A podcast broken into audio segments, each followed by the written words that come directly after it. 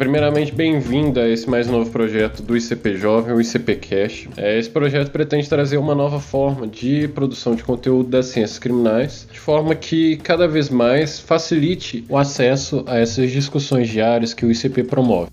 Para aqueles que nos ouvem, o ICP é o Instituto de Ciências Penais, que foi fundado em 1999, já tem mais de 20 anos, durante o encontro de diversos acadêmicos e profissionais das carreiras ligadas às ciências criminais. Como é sugestivo do próprio nome, o ICP é um fórum democrático plural de estudos e debates em torno das ciências penais. O ICP assume, como institucional, a defesa intransigente das garantias individuais decorrentes do Estado Democrático de Direito e da Constituição, e honra sua trajetória acadêmica ao propor a reflexão sobre os valores que defende e sobre as inúmeras vertentes das ciências penais. Discussões que, diga-se de passagem, são caras à sociedade. Através das inúmeras produções acadêmicas, organização de eventos, cursos, o ICP cada vez mais supera os limites geográficos de Minas do Brasil. Fica o convite a todos que tiverem interesse de conhecer o ICP. Todas as informações estão no site icp.org.br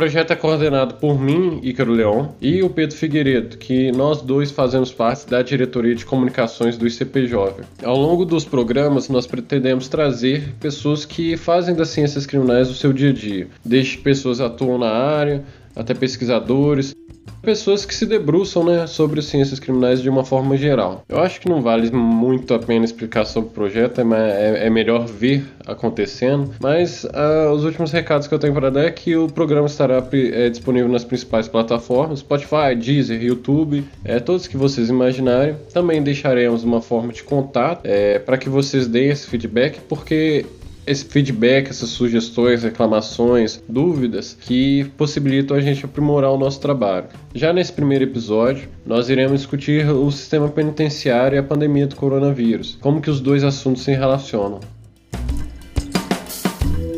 Para isso, nós temos aqui Davi Tangerino, que é advogado criminalista, professor de Direito Penal da FGV São Paulo e da Universidade Estadual do Rio de Janeiro. Já integrou o Conselho Nacional de Política Criminal e Penitenciária é doutor em Direito Penal e Criminologia pela USP autor de diversos livros e artigos no Brasil e no exterior. Também é, temos Eduardo Otero, que é advogado criminalista e membro do Conselho Penitenciário do Estado de Minas Gerais, bacharel em Direito pela UFMG e especialista em Ciências Penais pela Faculdade de Direito Milton Campos, sendo que já foi membro da Comissão de Assuntos Carcerais da OAB e presidente da Comissão de Assuntos Carcerais da Subseção de Nova Lima. Primeiramente, eu gostaria de agradecer, dizer boa tarde, né? A gente está gravando de tarde agora. E queria fazer um panorama geral, que eu já vou passar para a pergunta, mas é o seguinte: como todos sabem, o Brasil, em 26 de fevereiro, registrou o primeiro caso de contaminação do coronavírus no território. Só que no momento que a gente grava, já tem mais de um milhão de casos confirmados e a situação é extremamente complicada. Só que no sistema penitenciário isso se torna mais complicado ainda pela exposição, a, pela falta de, de recursos é, sanitários, recursos da saúde no sistema penitenciário. Isso faz com que, isso fez com que o, o CNJ e as diversas instituições começassem a elaborar diversos planos. Por exemplo, a gente pode falar sobre o ofício do DEPEN, que já foi rechaçado pela sociedade civil e inclusive foi votado, foi denegado, mas também relacionado à recomendação 62 do CNJ, né, que traz essas medidas desencarceradoras ao sistema sistema judiciário que já eram, é, já já estavam fazendo parte, já faziam parte do, do Código de Processo Penal, mas que são reforçados pela, pela expedição desse normativo pelo CNJ. Então a gente tem dois tipos de medidas nessa situação. É uma que aposta em amontoar pessoas em containers, mas também tem a medida que, que aposta na, no desencarceramento. E além dessas, dessas propostas, dá para citar também a proibição de visitas das famílias que dos, das pessoas que estão presas. Mas eu tenho certeza que isso vai ser abordado ao longo do, desse, desse programa. É, agora, partindo lá do começo, é, Davi, eu gostaria de perguntar para você como que a situação nos presídios presídio já é deveras desumano. Eu queria perguntar para você como que a arquitetura prisional possibilitaria ou diminuiria é, a propagação do vírus ou as próprias consequências no sistema penitenciário. É, é o tema da arquitetura prisional é, na, é, é, no, no, marco dos, do CNPCP, é um tema relativamente antigo e ele é um tema muito importante. A primeira intuição das pessoas quando pensam em, em unidade carcerária é pensar na cela, é, quantas, quantos presos cabem na cela, quantos dormitórios, colchões, é pensar em número de detentos. É, mas só, só foi quando eu fui integrar o CNPCP e fazer as inspeções que eu fui me dar conta da importância desse tema. Eu vou começar do, do geral para o particular. É, todo, muita gente gosta de reclamar que preso não, não, não trabalha no Brasil. Mas se a gente for olhar, apenas 10% é, dos presos têm disponível a possibilidade de trabalhar, número parecido de estudar. E onde é que entra o tema da arquitetura é, penitenciária? Bom, se você não desenhar um, um local apropriado para o sujeito trabalhar um local, se você não desenhar a sala de aula, isso não vai acontecer. Mas avançando também, Ícaro, Pedro, eh, Eduardo e quem nos, nos ouvir aqui, inspecionando unidades prisionais, a questão de saúde fica absolutamente eh, clara né, na sua ligação com, com a arquitetura prisional. Eu fui, não sei como é que é hoje, né, na minha época do CNPCP quase não tinha verba para inspeção, que é um outro problema, e eu fiquei com alguns estados da região norte e nós fomos inspecionar unidades no Pará, é, próximas de Belém do Pará. Havia um prédio novo e um prédio mais antigo. Curiosamente, o prédio velho, é, no prédio velho você tinha uma sensação térmica seguramente de 5, 6, 10 graus a menos do que no prédio novo. E por quê? Pelo simples fato de que o prédio era coerente com as características geográficas, de temperatura, de ventilação, de sentido de vento do que a unidade nova. Nessa mesma é, inspeção, depois nós fomos a Araguaína, no norte de Tocantins, e a unidade prisional era um forno. Por que, que era um forno? Porque reproduziram ipsis literis o projeto de uma unidade prisional do Paraná. Obviamente, né, um prédio com as mesmas características arquitetônicas não pode ter o mesmo resultado é, no Paraná e no norte do Tocantins, a 100 quilômetros do Maranhão, a 100 quilômetros do Pará. Portanto, nós temos um problema estrutural, e não por acaso esta portaria do CNPCP de arquitetura prisional é muito combatida e resistida pelos estados, Ícaro. É, obviamente, o CNPCP não pode obrigar os estados a adotarem tais ou quais regras, mas só tem acesso aos recursos do Fundo Penitenciário Nacional é, aqueles é, estados que observarem os parâmetros do CNPCP. Então, obviamente, os estados querem o, me, o menor número possível de regra para construir as unidades mais baratas e, cá entre nós, porque o importante é aprender, né? trancar. O resto importa menos. Então, até para a gente chegar num debate mais qualificado específico sobre Covid, nós temos que partir de um ponto que é a situação de saúde do aprisionado no Brasil é horrível. Começa com a não observância da arquitetura prisional, evolui para o não acesso aos serviços mínimos de saúde, atendimento médico, medicação, etc. E é, entre outras coisas, nós não, não, não existe é, uma cultura e uma estrutura razoável de isolamento de presos. Então, já vamos falar de Covid, mas talvez seja importante o ouvinte a ouvinte saberem antes né, que, embora a tuberculose seja uma doença do século retrasado, ela é, ela é endêmica no sistema prisional. O que, que isso quer dizer? Que em praticamente todas as unidades prisionais do Brasil você vai encontrar um número alto, né, um número razoável a alto de presos com tuberculose, que é uma doença altamente transmissível e altamente prevenível. Quem nunca foi preso, quem dificilmente vai conhecer um eh, eh, alguém que teve tuberculose no seu círculo é, social. E aí, é, rumando talvez a uma última observação para ouvirmos aqui a Eduarda, portanto, o primeiro passo da discussão aqui sobre Covid, ao contrário de alguns setores da vida que é preciso tomar medidas excepcionais para se adaptar ao Covid, no sistema penitenciário, seria uma questão absolutamente mais simples se nós tivéssemos o tempo todo seguido a lei. Né? Se as unidades prisionais tivessem sido construídas é, levando em consideração a saúde do preso, se tivesse acesso a, melhor à saúde, se as condições de higiene fossem mais adequadas, de modo que nós pudéssemos, por, simplesmente nesse momento, isolar a, a, aquela população carcerária que está exposta ao Covid. Né? A situação fica dramática porque ela é mais um nível de legalidade numa pilha de legalidades no cumprimento da pena. É, é nesse sentido, as recomendações do CNPCP são bem-vindas, mas elas são efetivamente meras recomendações o Estado de São Paulo, por exemplo, que não pede quase recurso ao Fundo Penitenciário Nacional, não está nem aí para as resoluções do CNPCP, simplesmente porque elas não limitam né, o poder do governador. Mas já falei muito aqui, vamos uh, circular um pouco a palavra. É, boa tarde a todo mundo. Obrigada ao ICP por esse convite. Obrigada, Ícaro, por ter por tê-lo feito é, diretamente a mim, né, e ter dado essa oportunidade para a gente estar tá tocando no assunto que, que me é tão caro e é tão necessário que as pessoas tenham conhecimento a esse mundo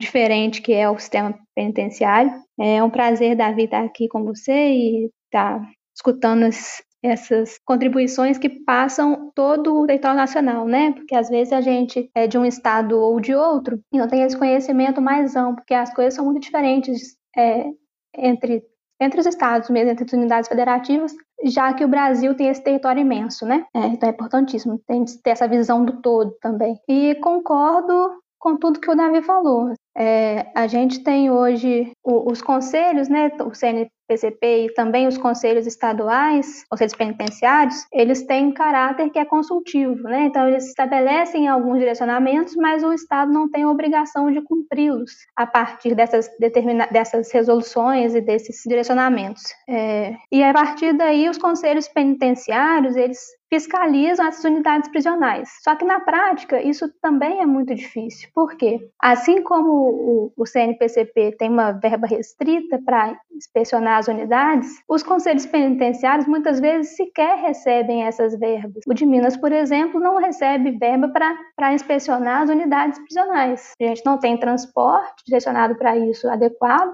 é, e não tem uma verba que garanta, por exemplo, diária para averiguar uma unidade que seja mais longe da onde a gente trabalha, né? Como Minas é um estado enorme, é, muitas vezes a gente fica restrito à região metropolitana. E quando a gente tem que ir um pouco mais longe, a gente vai em carro próprio, na medida que a gente consegue fazer isso, né? Porque também não dá para, com os outros afazeres todos, que né, tem Defensoria da União, tem Ministério Público, Estadual e Federal, Defensoria Estadual e os advogados, todo mundo tem outros afazeres. Nós não somos só conselheiros. Então, às vezes, para tirar dois, três dias, que seria o necessário, fica muito complicado se a gente não tem um respaldo do Estado para fazer isso. Só que é o Estado mesmo que é o fiscalizado. Então, nem sempre é interessante ele dar essa verba para a gente. Aí fica uma, nessa complicação, né? Passando aí para a pergunta do Ícaro, em relação à proposta feita pelo DEPEN, dos containers, e até pegando uma parte do que foi falado pelo Davi, essas questões arquitetônicas são essenciais e elas estabelecem o mínimo do que seria adequado para essas pessoas que estão vivendo no sistema prisional. Quando a gente fala em flexibilizar essas normas que já são as normas mínimas, a gente está falando em violações graves que impactam diretamente a saúde e o dia a dia das pessoas que estão privadas de liberdade. Quando a gente fala em pessoas privadas de liberdade, a gente tem aí os presos que estão presos provisoriamente e os que estão, já têm condenação. Mesmo os condenados, eles só perdem o direito à liberdade e os direitos políticos, né, em decorrência disso.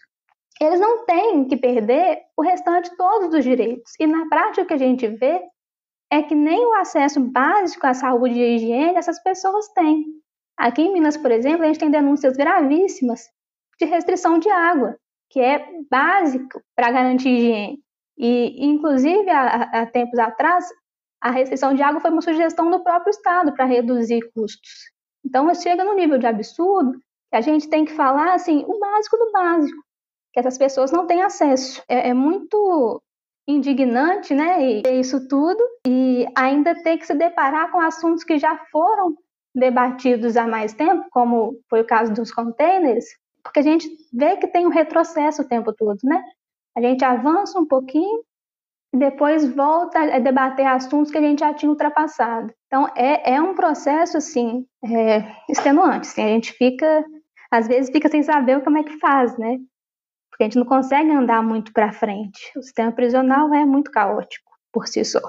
Direcionando a, a pergunta para Eduarda, já que ela tem essa atuação nesse conselho, é o, essa situação relacionada à pandemia, relacionada ao coronavírus, já que a fiscalização em si já é muito difícil, como que está sendo feita? Se está tendo algum tipo de problema, se mesmo decorrente do isolamento, a, a fiscalização está sendo tranquila, como que está sendo? Não, não estão tranquilas não. É, por enquanto, as nossas vistorias presenciais estão suspensas, é, porque a gente pode ser vetor de transmissão e pode causar um impacto que seja mais prejudicial do que de melhoria na vida das pessoas que estão presas. É, ao mesmo tempo, a gente tem que lidar com as informações que chegam e não pode ficar parado, a gente não pode ficar parado diante delas, né? É, então, a gente recebeu, por exemplo, a, o, o comunicado de que as visitas sociais, né, as visitas dos familiares e amigos de pessoas presas está suspensas, estão suspensas. Só que como a gente tem o rompimento desse, desse contato com a família, nem sempre é comunicado para os familiares para onde que essa pessoa foi. Então, num estado que tem as dimensões de Minas Gerais, isso se torna muito caótico, porque como é que a pessoa vai, vai mandar o kit para o lugar certo? Como é que a pessoa vai ter conhecimento do que está acontecendo? E aí tudo fica muito mais difícil, né? Sem a comunicação de fato. E a gente, no meio disso tudo, também em pandemia, também em isolamento social, tentando é, estabelecer formas de minimizar isso tudo. É, e aí a gente mandou um ofício, oficiou o Estado, pedindo para que isso fosse minimizado de alguma forma e recomendando algumas formas de comunicação, ainda que seja por carta, por e-mail, alguma coisa nesse sentido, para que esse contato entre familiar e pessoas presas não seja rompido de forma abrupta. Isso é para a gente é extremamente importante porque é através do contato com o familiar que a gente normalmente tem notícia de, de violação.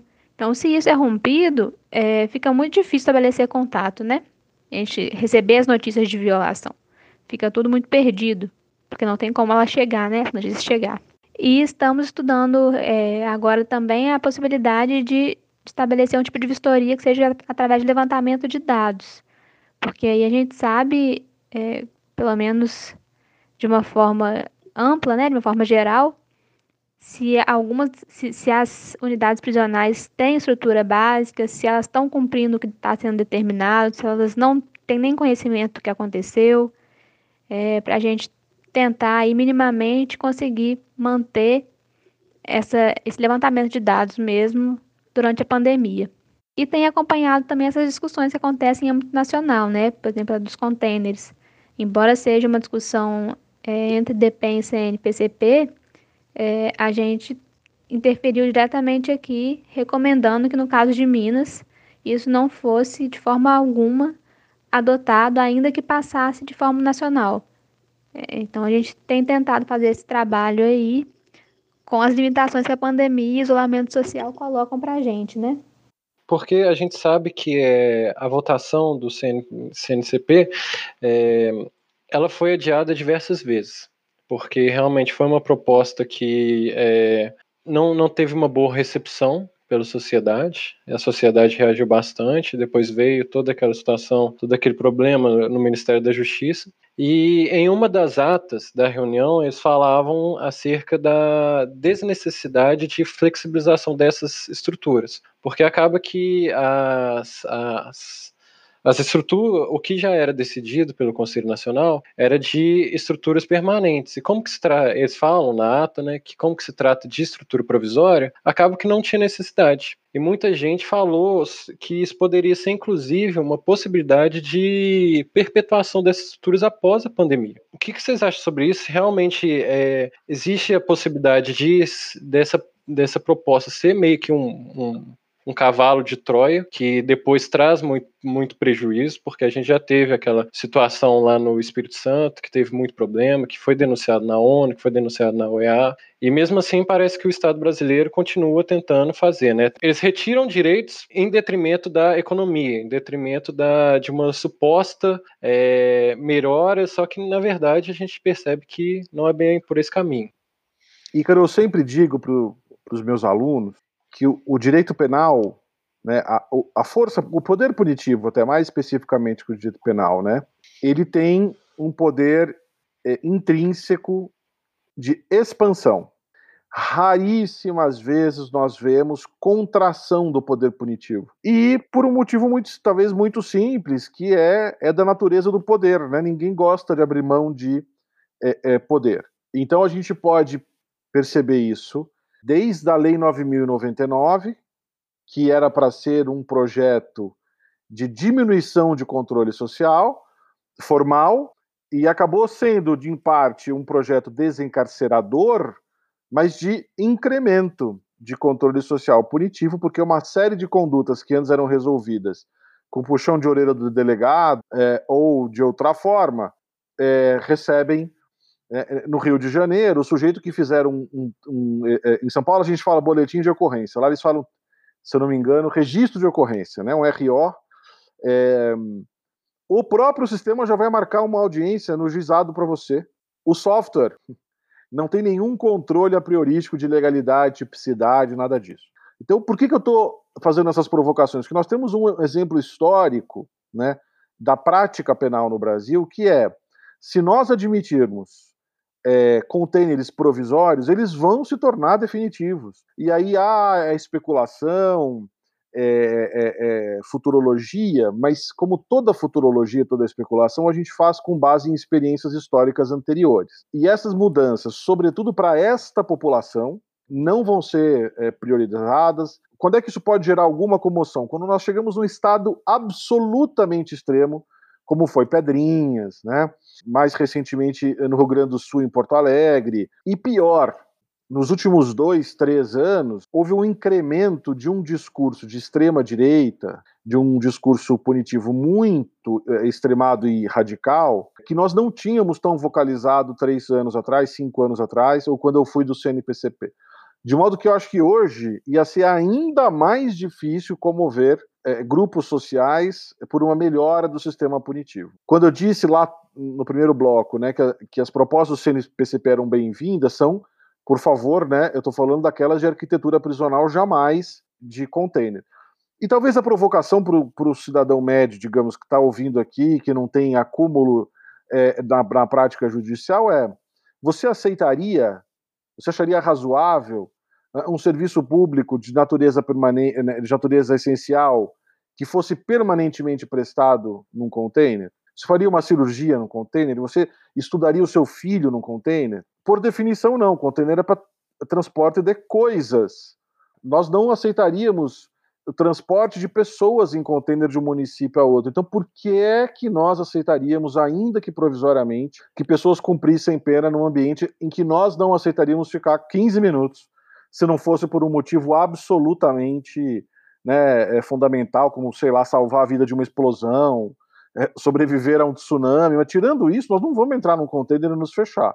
É, então eu seria é, muito desesperançoso dessa lógica do não, é só enquanto tiver a Covid, porque o que, que vai acontecer? Nós prendemos provisoriamente 40% dos nossos presos, nós temos sempre numa posição de superpopulação carcerária. Né? Passado o Covid, os containers vão, vão estar tá lá, eles vão, eles vão ser o local ideal para, aspas, aspas, aspas, acomodar esse excedente é, é, penitenciário, é, é, de, de detentos, né, de presos. Então eu não vejo nenhum ângulo que tornasse essa ideia de containers minimamente aceitável, superada a questão da dignidade humana, tá? Supondo que a gente superasse esse marco, ainda que a gente fosse para uma discussão mais pragmática, é, eu, não, eu não vejo nenhum horizonte positivo dessa ideia. É, que é um marco que não se pode esperar, né? Eu acredito que dá para correlacionar é, essa fala com o acordo de não persecução criminal, porque eles falam que o acordo acaba que ele poderia trazer menos encarceramento, só que a gente sabe que a atuação, a, a prática, acaba que a não paridade de armas vai trazer mais uma, uma, uma uma atuação penal, uma força penal ao Ministério Público que acaba que vai prejudicar, inclusive, as pessoas que aceitarem fazer o acordo. É, eu queria só acrescentar em relação a, aos containers, é que o, o, próprio projeto apresentado pelo DEPEN, ele em si traz algumas, algumas brechas para que, que, já direcionam mesmo para que isso ia ser, que não ia ser bem assim, igual eles estavam falando, eles queriam mostrar, sabe? É, por exemplo, ar-condicionado. Quando eu estava falando dos containers, né, quando eu conversei sobre isso com algumas amigas, uma delas é arquiteta. Ela falou assim: se isso não seria uma alternativa assim mais rápida para solucionar o problema da superpopulação carcerária, né? Aí eu falei, olha, poderia até ser se a gente não conhecesse o sistema como é. E o próprio, e o próprio projeto, quando a gente é, trata dele, vê, vê que ele, ele é feito para ser é, para flexibilizar direitos e não é, proporcionar direitos. Quando a gente olha, é, ele começa falando da, da possibilidade de instalar ar-condicionados e janelas e portas para garantir a circulação, né? E aí não, não propiciar a, a propagação do vírus. Só que no mesmo projeto, mais ao final, na hora que vai detalhar, ele próprio fala assim, é, de alternativas de ventilação. E aí já exclui ar-condicionado, entendeu? Porque isso, alternativa de ventilação pode ser qualquer coisa, inclusive ventilador que não suporta é, o calor e as altas temperaturas que, que ficam nos, nos containers, né? Então a gente tem aí um, um, um projeto que já nasceu falado ao fracasso, porque ele não, não flexibiliza só as questões arquitetônicas, ele viola direitos na sua essência. É, só então, é, muito rapidamente, sabe quando vai, ia ter é, ventilador, gente? Nunca.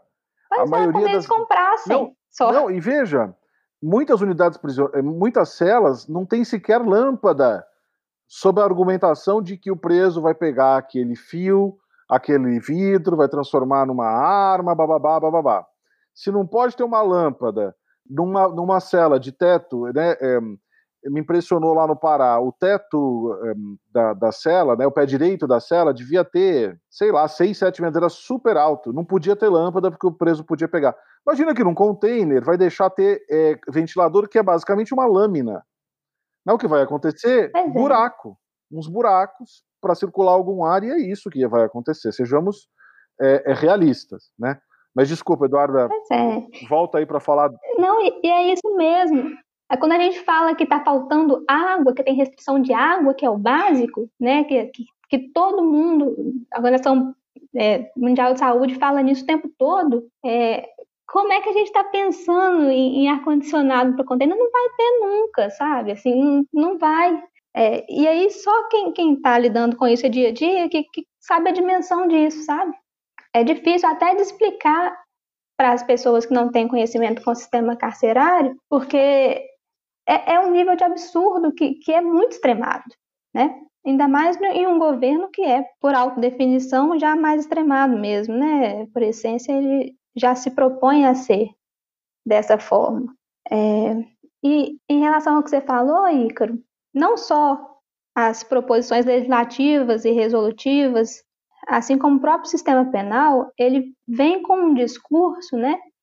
Mesmo que, que se apresente como alternativa, ele vem com um discurso que parece muito bom, mas que conhecendo a prática a gente sabe que vai desaguar em, em violação de direito e principalmente para a população preta e pobre. A gente tem que ter isso, esse recorte é, bem definido. A gente sabe no que, que vai dar.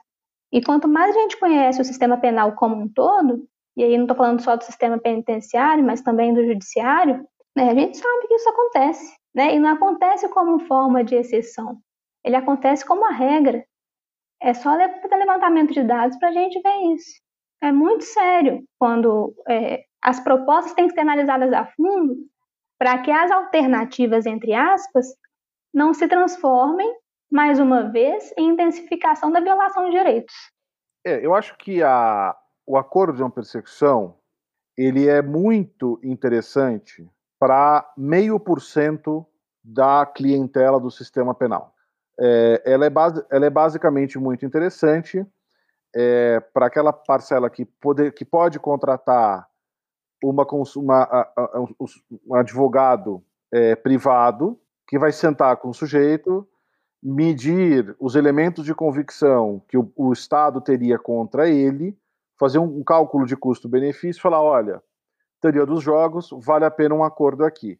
E eu quero, nesse momento, dizer que com isso eu não estou em absoluto dizendo que a Defensoria Pública é menos capacitada do que a advocacia privada no Brasil.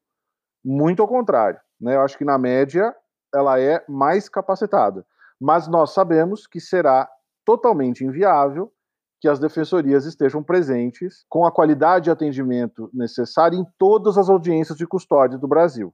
Então, para 99,5% dos casos, muito honestamente, o acordo de não persecução transformou um velho sonho do sistema punitivo, que era já ter sentença condenatória na audiência de custódia. Era isso que boa parte dos operadores queriam. Ah, mas aí não dá, né? Porque, poxa vida, essas coisas chatas, esses óbices, né?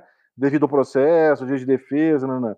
Então a NPP resolve muito, porque você vai pegar o jovem, o, o, menino negro de 20 anos com duas pedras de crack e vai, e vai falar o seguinte: assine isso aqui, amigo, senão você vai pegar cinco anos de cadeia por tráfico. E em São Paulo, eu queria ouvir a Eduarda é, sobre Minas, se ela puder, mas em São Paulo, um jovem com dois, é, duas pedras de crack hoje sai preso preventivamente da audiência de custódia. Ele não vai ser considerado usuário. E aí, como a defensoria está com 8, 10, 15 casos numa sessão de audiência de custódia, ela não vai conseguir, porque é humanamente impossível sentar com esse jovem, explicar o que está acontecendo, quais são as chances, etc, etc. Então, esse sujeito vai, muito provavelmente, assinar qualquer papel que esteja na frente dele, se com isso vier o discurso sobre é, é, vai ser melhor, vai ficar menos tempo preso, etc.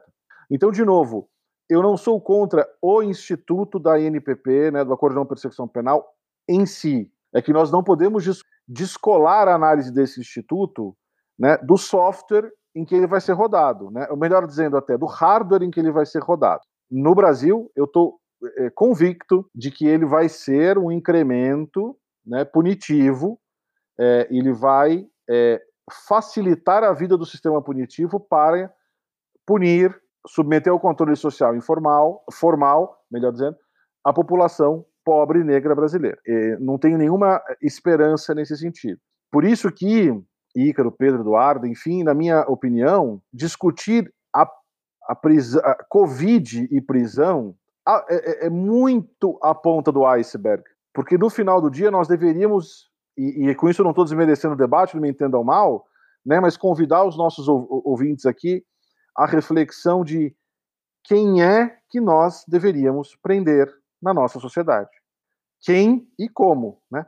Porque hoje nós prendemos é, muito e prendemos mal e podemos até chegar à conclusão que nós estamos deixando de prender pessoas que poderiam ou deveriam ser presas em prol de outras.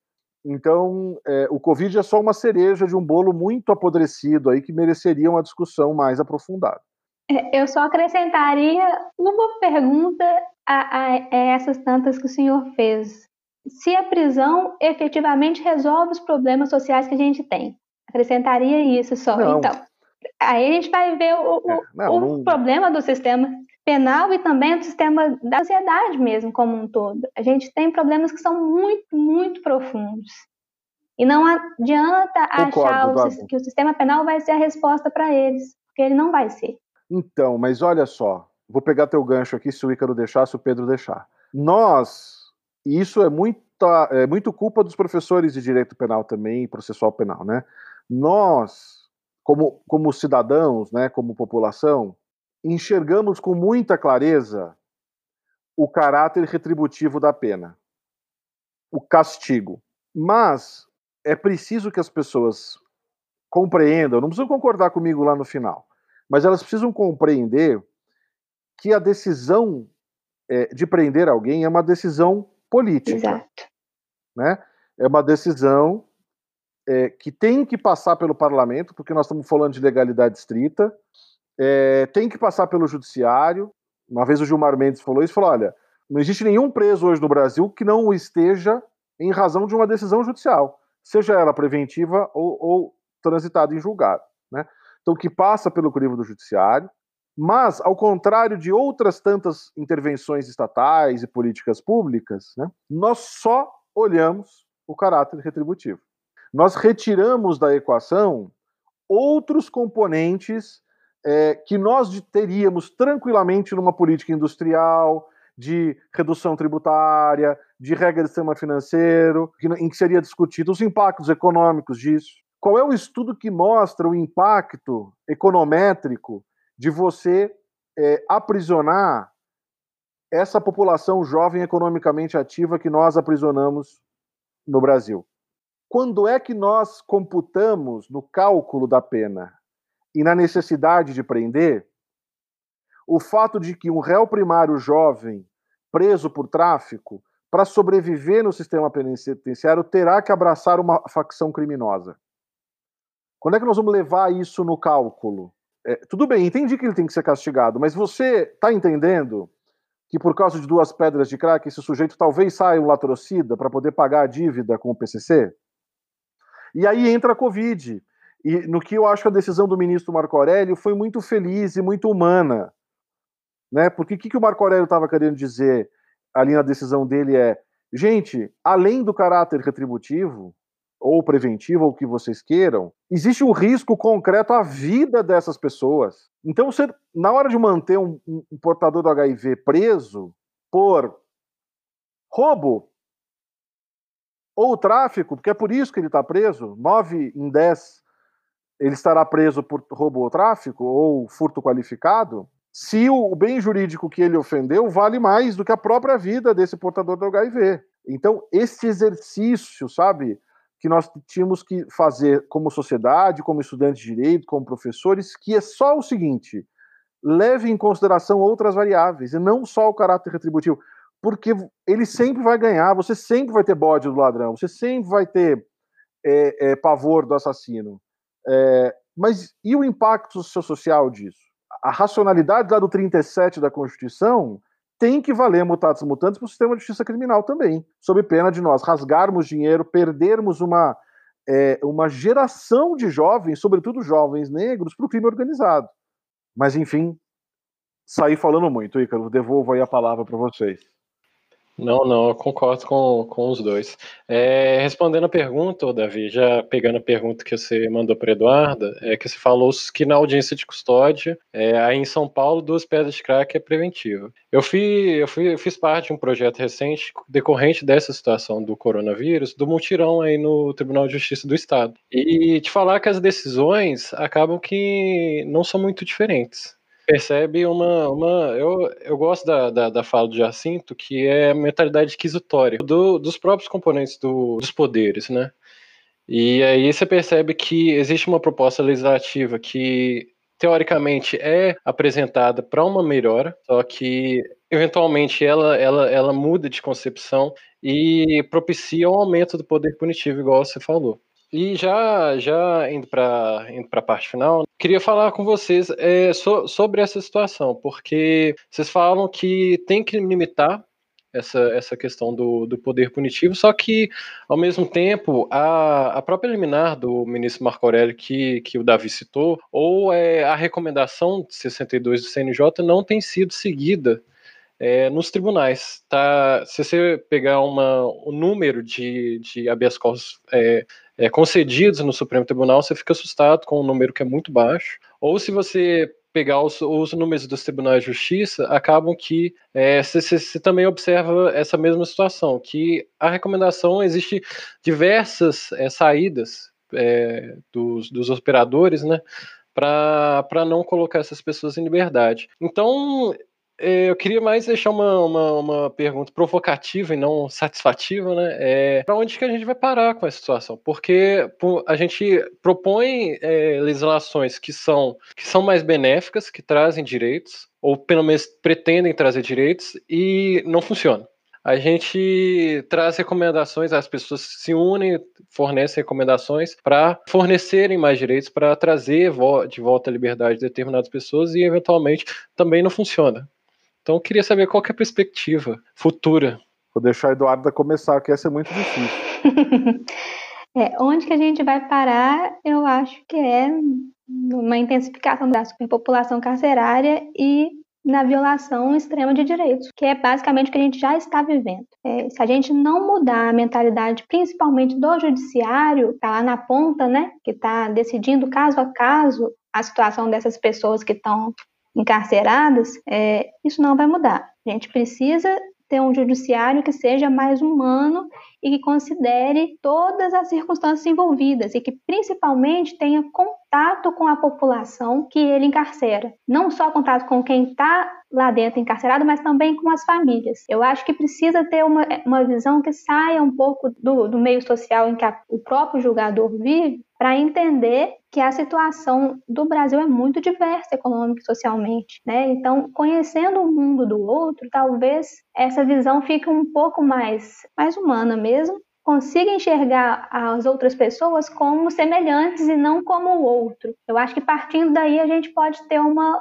amenizada na situação. Se não passar por isso, se não tiver é, esse entendimento de que o outro é semelhante, a gente mesmo, né, de que continua sendo um ser humano, com família, com, com direitos, não é o inimigo, né? A gente não vive o direito penal do inimigo, isso não vai mudar. Precisa passar por aí. Concordo totalmente com o Eduardo, acho que o pano de fundo é, é e, e talvez, viu, Ícaro, Pedro, isso valha para vários conflitos que nós estamos vivendo hoje, é, do Floyd nos Estados Unidos ao Miguel em Recife, a polarização política, que é em algum momento nós perdemos a capacidade de empatia. Exato. Né? Nós, per nós perdemos a capacidade de nos colocarmos no, loca no lugar do outro. É, parece que ou a gente tem que ser igual ao outro ou excluir o outro não existe a possibilidade de aceitar o outro, em que pese não ser como eu. Então isso vale para os negros, isso vale é, para os gays e, e para os é, moradores em situação de rua, etc, etc, etc, e para os presos também. Então, quer dizer, em algum momento nós falhamos, assim, num, num projeto humanista que eu não sei muito bem explicar. Agora, o que fazer? Ou qual o horizonte de esperança? Eu acho que tem um horizonte do lugar que eu ocupo na margem desse debate, né? Nós teríamos que ouvir outras tantas pessoas. Mas eu acho que tem uma, uma, uma variável muito importante ao ensino jurídico. Eu tenho uma esperança de que o legado do Lula, da Dilma, em relação a quem eu tenho muitas críticas, né? Mas eles têm um legado que me dão uma esperança nesse assunto, que foi e políticas estaduais, eu não quero deixar isso só Lula e Dilma não, tá? É, de inclusão da população excluída no espaço universitário. Eu sou um defensor inveterado das cotas, Também. tá? Não estou nem dizendo que elas têm que durar para sempre, tá? Mas por uma ou duas gerações elas têm que durar. Por quê? Nós vamos testar isso daqui a alguns anos, mas nem tantos anos assim. Eu dou aula na UERJ. A UERJ é, foi uma das pioneiras e até 50% de vagas por cota é, social, somada social e racial, tá? É, eu dou aula à noite na UERJ. Então, a esmagadora maioria do meu alunado é primeira geração cursar, a cursar o ensino superior é, das regiões mais empobrecidas do Rio de Janeiro ou do contorno, né, da Baixada Fluminense e tal. Então eu tenho a esperança que essas pessoas que viveram o lado de lá do sistema punitivo, é, abordagem policial abusiva, tiro per, é, bala perdida nas suas comunidades, familiares presos, etc., quando imbuída ali do munus público, né, nos concursos e tal, tragam essa empatia consigo e comecem a mudar o sistema por dentro. É, então tem a ver com a inclusão, mas também tem que ser um ensino é, é jurídico crítico, não catequizador, nem para a direita, nem para a esquerda, nem por nada. Né? Mas a, a, universidade tem que ser o espaço das convivências, é, das trocas, do diálogo, e, e não pode ser capturada é, pelo ensino simplificado para passar em concurso. É, porque, desculpem, o processo seletivo de funcionários públicos para o sistema de justiça é absolutamente emburrecedor. Quanto menos o sujeito pensar, melhor. Quanto mais ele decorar as margens esquerdas e direitas é, do rio Amazonas, tanto melhor. Né?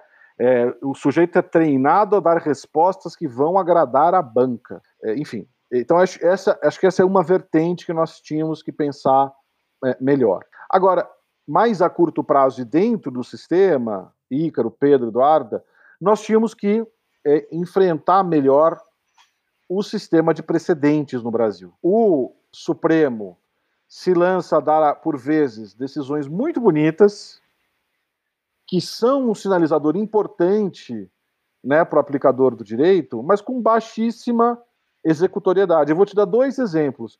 A súmula das algemas, que não serviu para nada, e, e quando uma norma penal não serve para nada, ela é tão ruim quanto uma norma punitiva, porque ela fica alimentando essa sensação de que algumas normas valem, outras não. Ou a DPF da, a, a, do Estado de Coisas Inconstitucional do Sistema Penitenciário. Os caras decidem isso num dia é, e derrubam o liminar do Marco Aurélio no outro.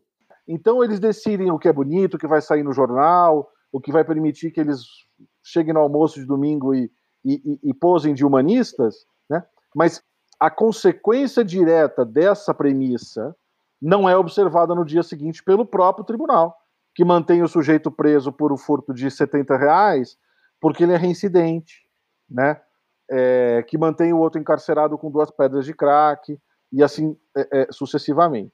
Ah, um estudo da GV que já está até meio envelhecido mostrava que coisa de 40% de todos os habeas corpus em trâmite no STJ vinham do é, é, atacavam decisões do TJ de São Paulo em cinco assuntos sumulados pelo STJ, para o qual o TJ de São Paulo simplesmente, eu ia falar uma, uma expressão popular aqui, não vou falar, é, é, cinco súmulas simplesmente ignoradas pelo TJ de São Paulo é, por exemplo, a 344, né, de que o regime é, não pode ser mais grave quando a pena base for, no mínimo, legal. Porque aqui em São Paulo, roubo, né, o cara pode pegar quatro anos de roubo, pena mínima, vai ser no regime fechado. As favas com o 344, a súmula 344. Então, é, Ícaro, talvez um jeito indutor, e aqui eu sei que é um tema controverso, é, porque o STJ também sumula muito mal alguns assuntos, como sumulou a impossibilidade de insignificância para crimes contra a administração pública, mas eu prefiro a gente ter algumas súmulas ruins, vinculantes no STJ, a ter súmulas que a pessoa segue se quiser. Se as súmulas do STJ fossem vinculantes, deveria aumentar a adesão a esses, que aí sim passariam a ser mais propriamente precedentes. É, em algum momento vingou essa barbárie no Brasil que juiz acha que ele pode decidir conforme a sua convicção. Cadê isso? Né? Convicção, do, convicção serve para fazer PowerPoint do Deltan, para mais nada. Eu fui, para, eu, fui, eu, eu fui patrono de uma turma da UERJ e no meu discurso eu conclamei os meus alunos a esquecerem a opinião deles.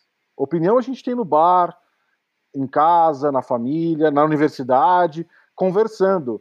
Né? Agente público tem munus público, ele tem que fundamentar suas decisões, ele tem que seguir racionais é, interpretativos previamente definidos.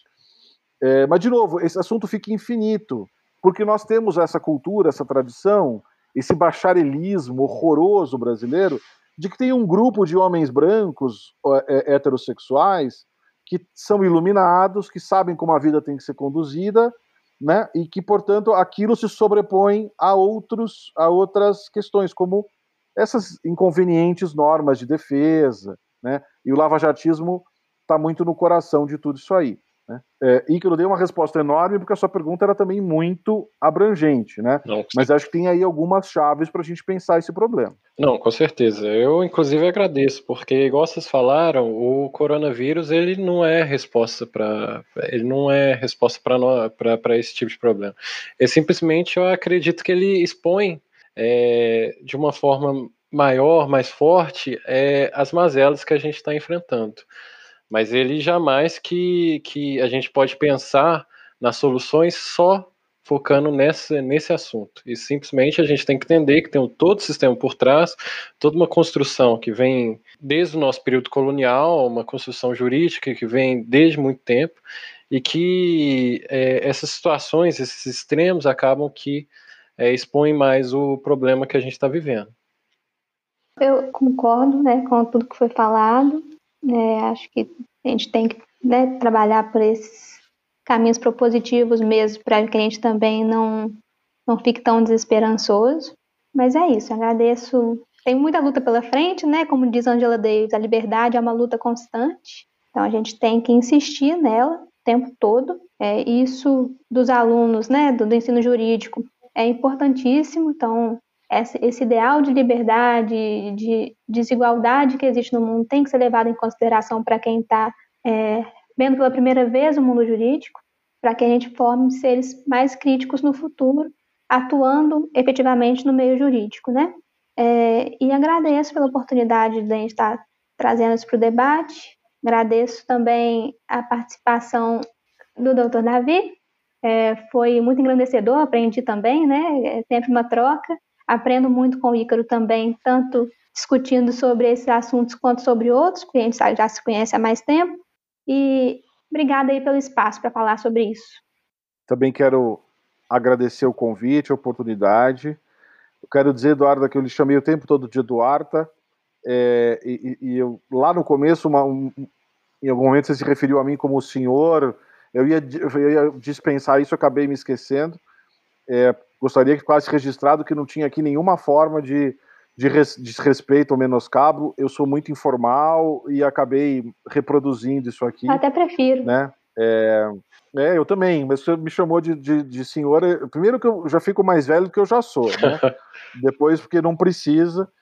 Agradecer muito é, essa troca aqui, foi muito importante ouvir a perspectiva aí de Minas, né, que é uma realidade é, carcerária que eu, eu conheço muito pouco, porque não, não era a minha atuação no CNPCP, minha advocacia não é forte em Minas, então obrigado, obrigado pelas suas reflexões e pelas informações que você trouxe aqui. Bem, é, novamente eu agradeço pelo, pela disponibilidade de estar aqui com a gente, por essa conversa que nós tivemos, né, que tenho certeza que vai ser de extrema valia para críticas futuras, para que possibilite é, indagações por parte dos nossos ouvintes, das nossos ouvintes. Tenho certeza que eles vão gostar bastante do material produzido. É, peço também que os ouvintes, as pessoas que nos estão acompanhando, é, enviem reclamações, dúvidas, sugestões, feedbacks, para que é, eventualmente nosso produto seja melhorado. Né? E muito obrigado a todos e até a próxima.